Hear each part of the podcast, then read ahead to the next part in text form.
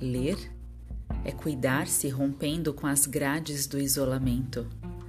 Ler é evadir-se com o outro sem contudo perder-se nas várias faces da palavra.